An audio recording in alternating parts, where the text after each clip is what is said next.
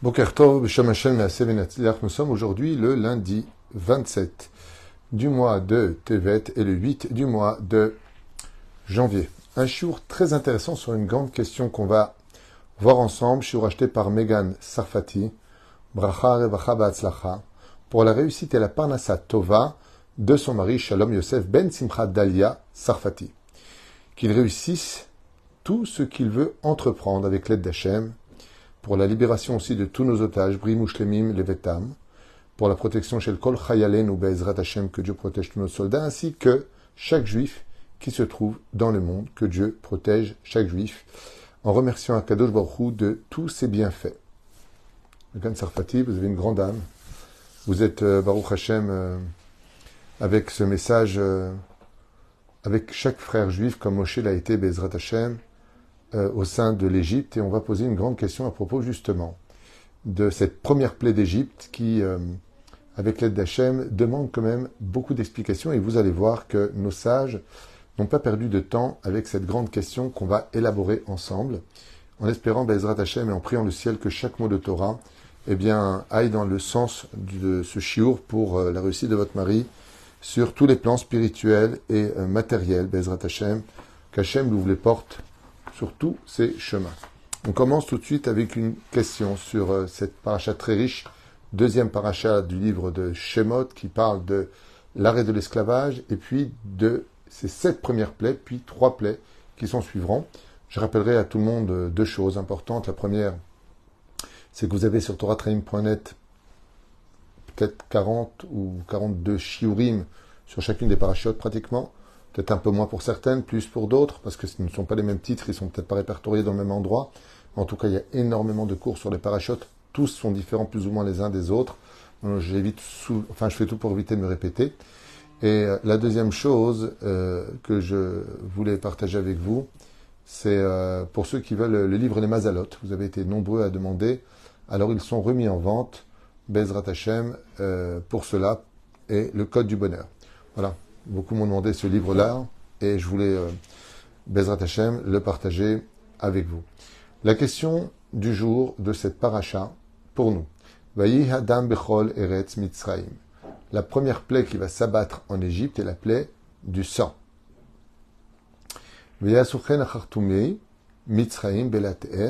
Et d'un coup, on nous dit que les magiciens d'Égypte, dont la reine de la sorcellerie à cette époque n'était autre que la femme elle-même de Pharaon, qui était la doyenne de l'université de la sorcellerie de Khartoum. Comme ça nous disent les. C'était la plus grande sorcière de cette époque. Oufren, quand le sang était euh, vraiment changé en sang, et non pas avec, euh, comme veulent le dire certains historiens ou scientifiques, qu'il s'agissait d'une poudre rouge qui aurait donné euh, naissance à d'un coup des fleuves qui seraient devenus rouges, comme on l'a pu constater dans certaines régions où il y a effectivement comme une espèce de craie rouge qui peut tomber et va donner cet aspect du rouge, mais ça n'a rien à voir avec du sang. C'est une erreur. D'abord, nous en avons une preuve, nous aussi, scientifique, que la Torah, même si on n'a pas besoin de preuves scientifiques, euh, que la Torah euh, est vraie. Les scientifiques émettent des hypothèses, la Torah annonce des vérités il y a quand même une grande différence et il faut en être conscient, c'est qu'on a retrouvé aussi, je le rappellerai pour ceux qui veulent le vérifier, eh bien, des hiéroglyphes euh, trouvés par des, euh, archéologues en Égypte. Et là-bas sont énumérés les dix plaies.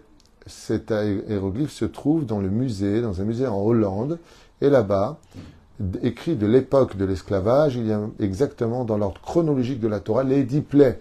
Et ça commence par l'eau est partout dans le, sang, pardon, est partout dans l'eau. C'est-à-dire que les gens qui étaient là-bas ne disent pas qu'ils ont vu de l'eau rouge, ils disent du sang. Pourquoi du sang Comme le dit la Torah, ils ont essayé de le boire.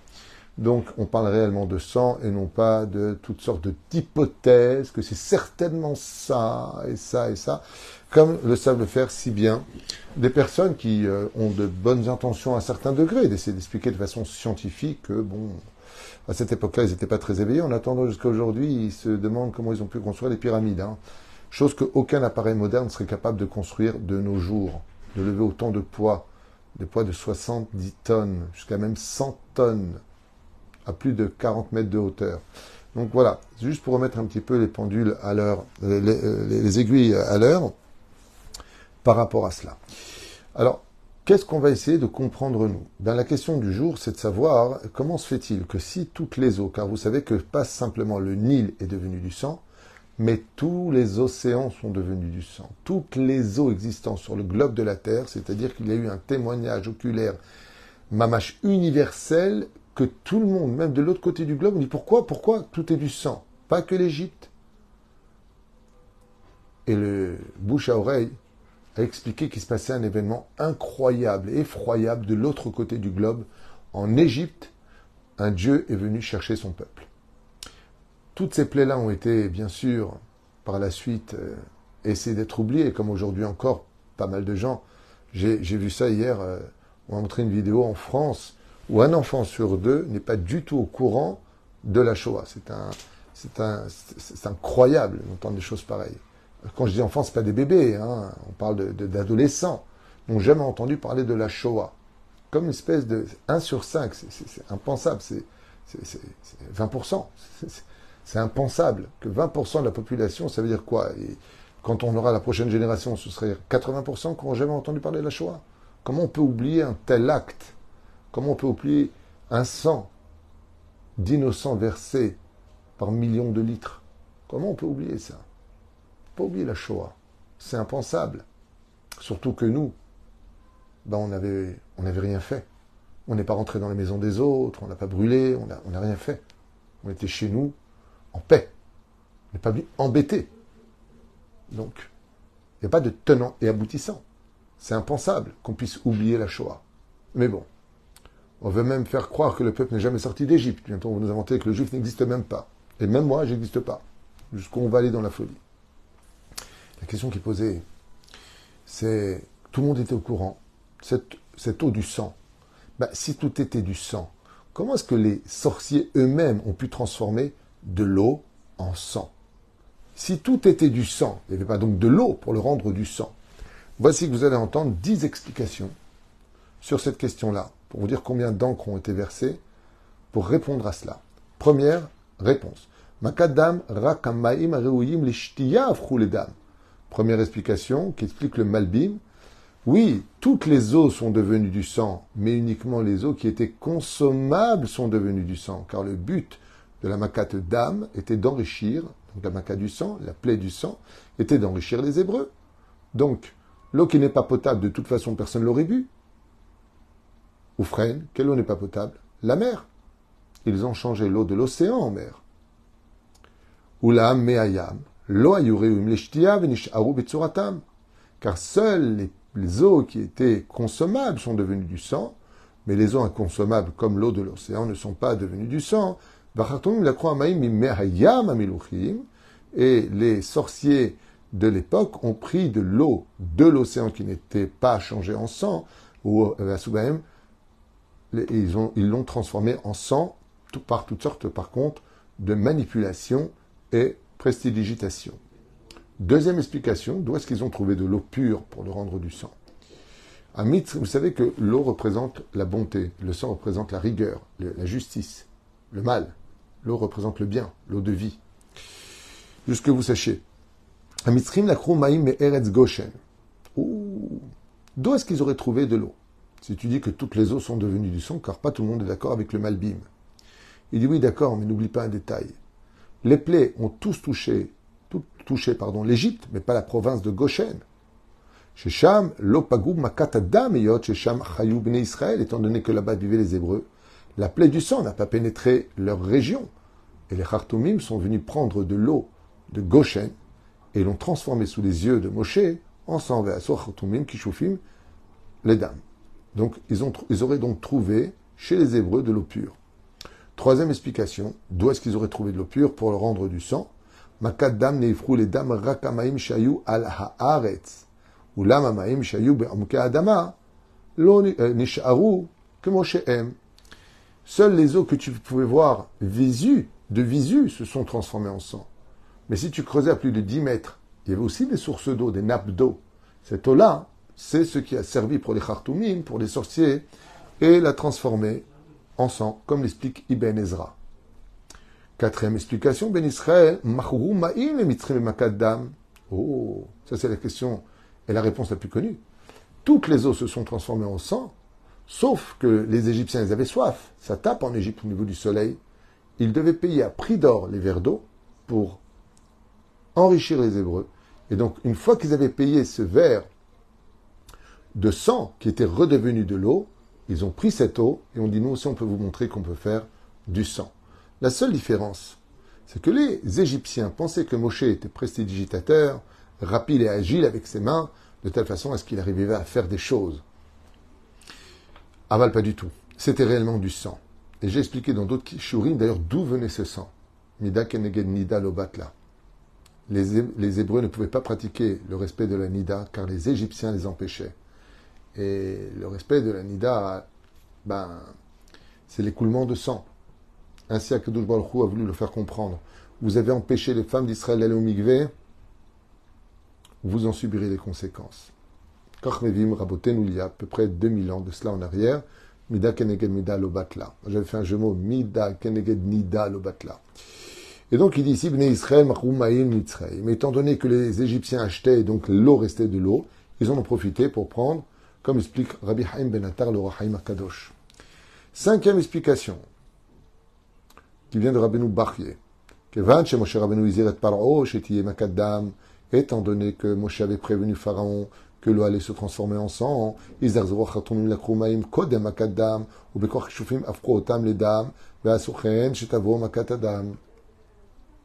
et là, il donne un chidouche extraordinaire à Benu Il dit, étant donné qu'ils étaient au courant que Moshe partait vers le Nil avec Aaron pour transformer l'eau du Nil en sang réel, qu'est-ce qu'on fait Les Khartoumim, ils ont vite pris une cuve d'eau avant que Moshe ne donne le coup. Ils l'ont transformé en sang. Et dès que Moshe a transformé, les regarde, nous aussi on l'a fait. C'est-à-dire que l'eau, il l'avait récupérée avant, selon Rabbeinu Bachir. Sixième explication. Shemekor, Neviato, Shalanilus, Ben On sait tous que le Nil ne vient pas de sa source du Nil. Et là, Mebidinat Havash. Et qui vient d'un autre pays. Elle prend sa source, sa racine d'un autre pays que l'Égypte. Omakat Dam, Rakamaim Shivan Nilus. Mais Knisatan le Mitzrayim Nefrou les dames. Et étant donné que seul le Nil qui traverse l'Égypte a été transformé en sang, les Khartoumim sont partis au-delà de la frontière de l'Égypte, où là-bas l'eau n'était pas transformée en sang. L'eau nefra les dames. Comme explique ici Oznaïm la Torah, que même si toutes les eaux, comme explique le Chachamim, du monde entier est transformées en sang, le début du Nil où sortait l'eau n'a pas été transformé. Et donc, qu'est-ce qu'on fait les Khartoumim? Ils sont partis chercher cette eau-là. Une grande question qui se pose dans la question elle-même. Pourquoi Dieu il a laissé de, l'eau potable pour qu'il puisse se transformer en sang? De l'eau qui est restée de l'eau. Eh bien, vous savez, quand Dieu fait un miracle, mais un vrai miracle, il laissera toujours une possibilité cartésienne ou manipulatrice pour qu'on puisse contredire ce qu'il a fait. Pourquoi? Pour nous donner le mérite de l'aïmouna. Je me rappelle une sorte du Baal Shem où un jour un scientifique avait dit au Baal un historien, il lui a dit Vous croyez vraiment vos histoires que la mer, elle s'est ouverte en deux, qu'un peuple est passé? Il dit Écoutez, écoutez, Moïse,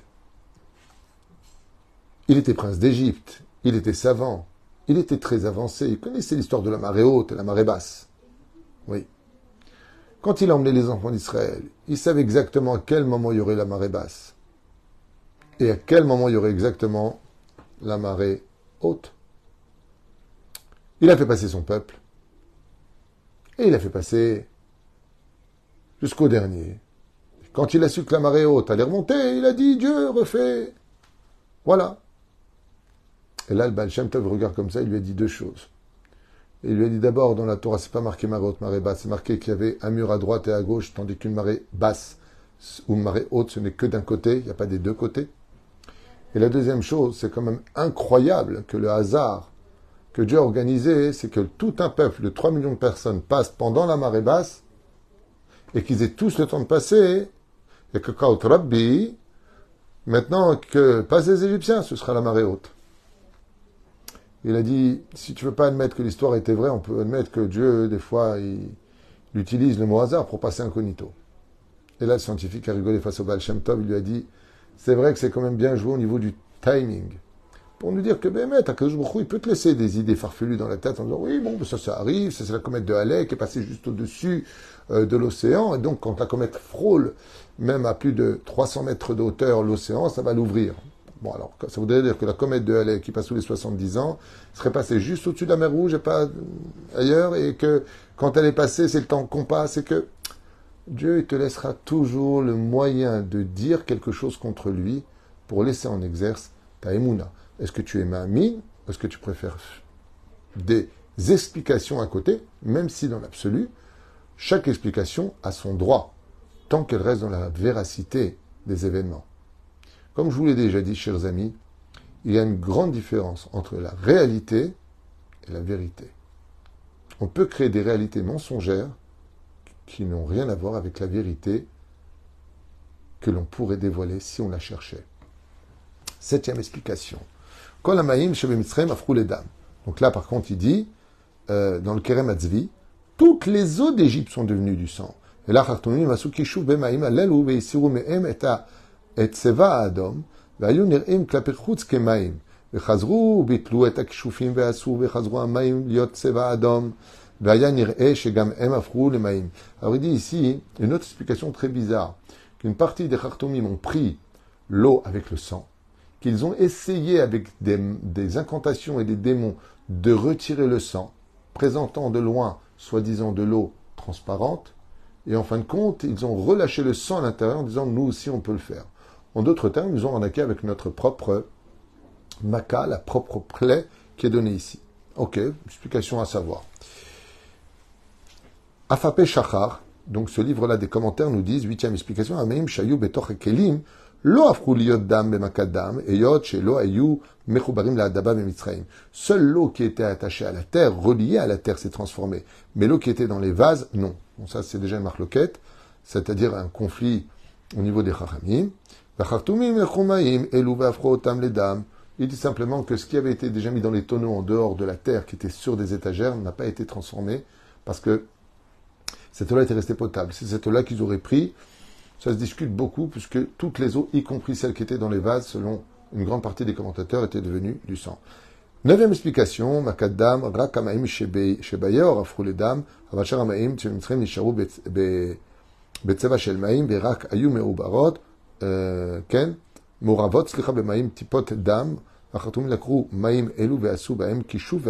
Dames.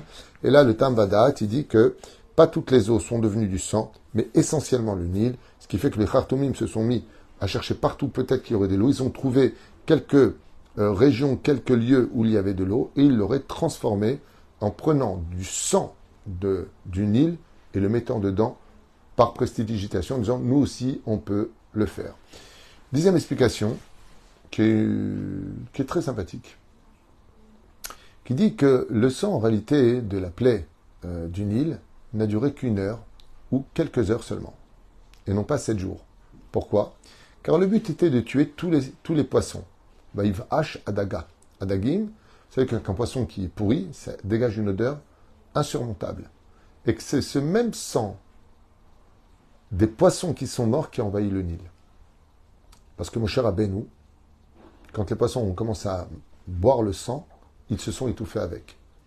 Et cette odeur, en réalité, ils disent ici que l'épreuve, l'épreuve du sang, ce n'était pas simplement le fait de ne pas pouvoir boire de l'eau potable, mais c'était le côté insupportable de tous ces milliers de poissons qui étaient montés sur, euh, en haut, donc sur la surface du Nil, et qui dégageaient une odeur entre le sang et les poissons qui étaient morts, qui a dégoûté l'Égypte de euh, pouvoir s'avancer et de comprendre que si vous voulez retrouver une situation potable en Égypte, ou bien aussi, bien aussi bien au niveau des odeurs que de l'eau, il fallait qu'il libère les enfants d'Israël. Une allusion était faite entre l'eau et le sang, c'est qui a marqué que non seulement ils les ont fait transpirer, l'eau coulait à flot sur la tête des enfants d'Israël pendant leur esclavage, mais leur sang se caillait tellement le labeur était difficile. Vous savez, quand on travaille, qu'on a un salaire, on se console. Mais quand on travaille et qu'on prend des coups de fouet, que tout ce que l'on fait, c'est l'itron, une moudre de l'eau, alors comme on le dit, tu m'as pris mon sang, mon sang se caille. Et c'était le message qu'il voulait tout simplement donner. les Égyptiens ont essayé de faire la même chose en prenant l'eau qui est redevenue, après qu'elle a été du sang seulement quelques heures, elle est redevenue de l'eau. Seulement, cette eau-là était empreinte du sang des serpents, qui sont, des poissons qui sentaient extrêmement mauvais. Voilà plus ou moins dix explications. Il y en a d'autres que j'ai étudiées à la maison, mais je ne vais pas prendre plus de temps que cela, et qui vont euh, réveiller chez nous d'abord quelque chose de très réflexionnel, parce que si on dit ici qu'il y a dix explications et qu'il y en a encore plus, qui a raison? La réponse, toutes les réponses sont valables. Toutes les réponses sont vraies. Seulement, elles appartiennent à des degrés différents et à des explications régionales différentes, car le Nil était grand. Ce qui est sûr et certain, c'est que il y a un message très important à retenir, c'est que dès qu'on parlait de miracle de Dieu, les hommes s'empressaient tout, de suite de dire nous aussi on peut le faire, pour dire qu'eux aussi étaient Dieu. Et que le but du combat de l'Égypte était de montrer que tout ce qui se passait ne venait pas d'un grand magicien avec une baguette magique plus grande que les autres, plus grande que les autres, Harry Potter, le bâton de Moshe, mais tout simplement de Lokim Hi, mais du doigt de Dieu lui-même. Il raconte que cette extraordinaire explication qui parle à l'épisode le représente la bonté. Moïse demande à Aaron, parce qu'il ne peut pas être ingrat vis-à-vis du Nil qu'il a fait flotter quand il était bébé, il était dans son panier au-dessus du Nil, il ne pouvait pas frapper quelque chose qu'il a porté un petit instant. Eh bien, il a transformé en Midatadine. Et une fois que les Égyptiens ont crié Stop, stop, c'est bon, même si on est capable, nous, soi-disant, de faire que de l'eau devient du sang. C'est bon, il a retransformé en chesed. Une petite moralité pour nous tous. Dans la vie, il faut être toujours très bon avec tout le monde, très généreux. Il y a des moments, quand on est face à des gens qui sont très durs avec nous, comme Pharaon, qui veulent imposer le mensonge, qui veulent imposer leurs droits illégitimes, il faut aussi des fois être dur. Donc l'eau s'est transformée en sang. Mais après, il faut vite le transformer en eau. Dans la vie, il y a la lune, il y a le soleil. Dans la vie, il y a l'eau, il y a le feu. Dans l'éducation, dans nos relations, des fois entre un patron et son ouvrier, quoi que l'on fasse de nos vies, si tu n'es que bonté, tu finiras esclave de l'autre. Si tu n'es que rigueur, tu seras fui des autres. Mais si tu sais jauger, comme les explications qui sont ici, ah non, ça dure un jour, quelques heures, pas toutes les eaux. Ah, toutes les eaux. Pourquoi tu me prends la tête? C'est parce que tu racontes Si ça a eu lieu, pourquoi tu es tellement en embrouille? La réponse, c'est que nos Chachamim nous disent que la Torah s'adapte à des explications différentes selon les besoins de chacun de nous. Il y a des enfants dans la vie avec lesquels il faut être plus dur, parce que c'est leur langage, ils comprennent rien. Ils comprennent que le côté crie, moi dessus, je le ferai. Il y en a d'autres, tu leur cries dessus, ça les bloque. Ça, les, ça les choque. Ils perdent confiance en eux. Vous comprenez pourquoi il y a tellement d'explications? Parce qu'Akadosh Baruch Hu nous donne, à la mesure de chacun de nous, des faits historiques qui ont eu lieu, mais qui doivent s'adapter à ce que nous sommes nous, pour que chacun s'y retrouve et adapte ce comportement à l'échelle familiale, sociale, nationale, universelle et autres. Matok Kadvash, notre Torah ne se trompe jamais. C'est juste, juste à nous de pouvoir rentrer à l'intérieur pour comprendre et réaliser une chose que moi, personnellement, j'ai eu comme réflexion. Qu'est-ce qui se prenait la tête à savoir comment et de quelle façon? Vous savez pourquoi il y a tellement d'explications? Pour nous dire que chaque détail est beaucoup plus important qu'une petite histoire qui viendra raconter dix plaies en Égypte, un peuple qui est sorti. Tout a été mesuré, mais tout appartient à chacun de nous, parce que la Torah s'adresse à tout le monde. Je suis l'Éternel, ton Dieu, pas votre Dieu. Je m'adresse aussi à toi. Et choisis parmi les explications celle qui te conviendra pour que toi aussi tu ne sois pas trop dur dans tes jugements en versant le sang, parce qu'il faut surtout ramener la paix avant de ramener le sang.